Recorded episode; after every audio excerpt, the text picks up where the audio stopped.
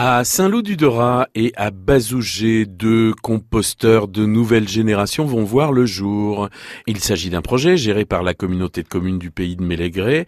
C'est Christophe Charrier qui s'en occupe. Il est chargé d'environnement. On fait construire ces stations de compostage par l'équipe municipale, par les agents techniques des communes en question. Parce qu'en fait, euh, il y a toujours un agent du service technique qui va se retrouver comme référent de cette station de compostage. Donc le fait qu'il la construise, il se l'approprie davantage.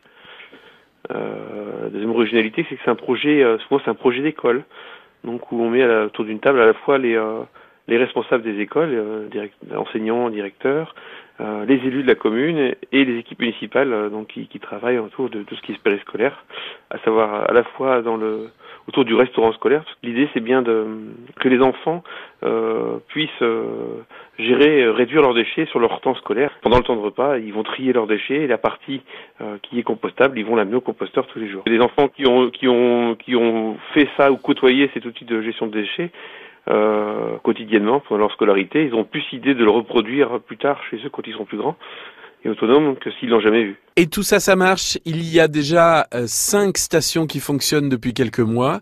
La sixième vient d'être mise en route il y a quelques jours et la septième le sera jeudi.